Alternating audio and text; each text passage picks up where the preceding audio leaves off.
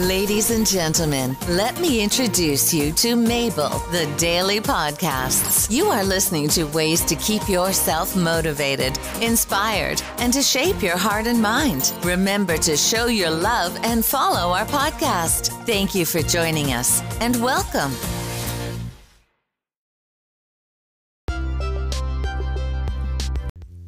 My name is Mabel, and I will be your host for this podcast. It starts with a poem. It says, The Destitute Child. Precious gems are everywhere in the cosmos, and inside of every one of us. I want to offer a handful to you, my dear friend. Yes, this morning, I want to offer a handful to you. A handful of diamonds that glow from morning to evening. Each minute of our daily life is a diamond that contains sky and earth, sunshine and river.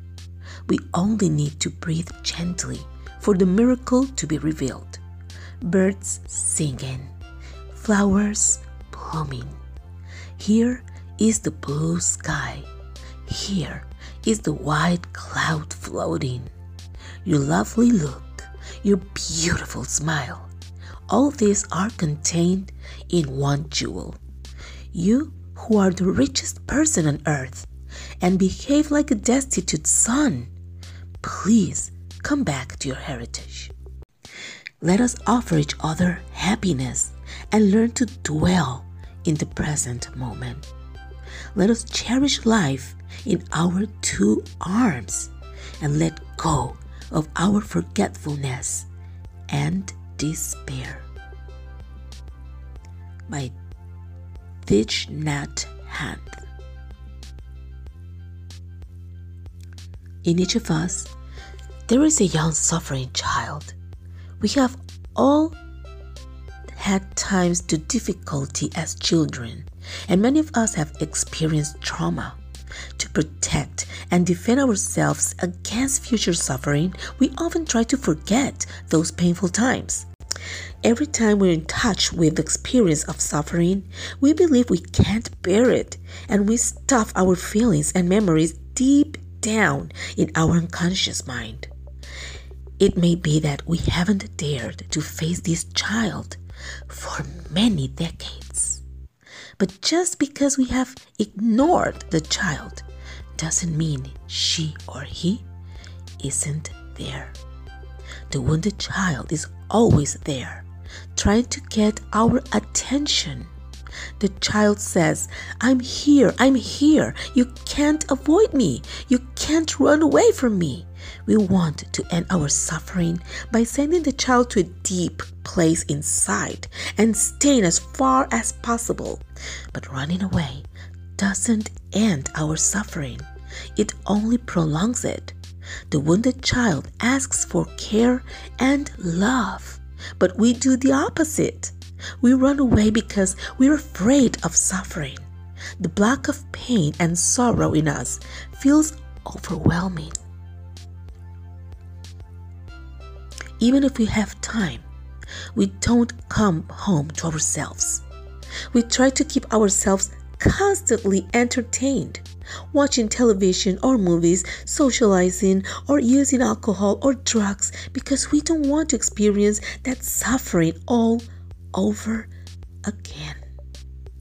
The wounded child is there, and we don't even know she is there.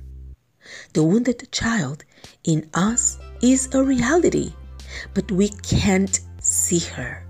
The inability to see it is a kind of ignorance. The child has been severely wounded. She or he really needs us to return. Instead, we turn away. The ignorance stops us from seeing reality. It pushes us to do foolish things that make us suffer even more and that wound again the already wounded child in us. The wounded child is also in each cell of our body. There is no cell of our body that does not have that wounded child in it. We don't have to look far into the past for that child. We only have to look deeply and we can be in touch with Him. The suffering of that wounded child is lying inside us right now in the present moment. But just as the suffering is present in every cell of our body, so are the seeds of awakened understanding and happiness handed down to us from our ancestors. We have a light inside us, the lamp of mindfulness, which we can light anytime. The oil of that lamp is our breathing, our steps, and our peaceful smile. We have to light up that lamp of mindfulness so the light will shine out and the darkness will dissipate and cease. Our practice is to light up the lamp. When we become aware that we've forgotten the wounded child in ourselves, we will feel great compassion for that child and we begin to generate the energy of mindfulness. The practices of mindful walking, mindful sitting, and mindful breathing are our foundation.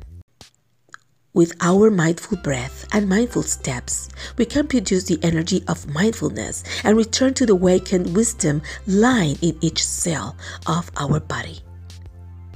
That energy will embrace us and heal us and will heal the wounded child in us. Until next time,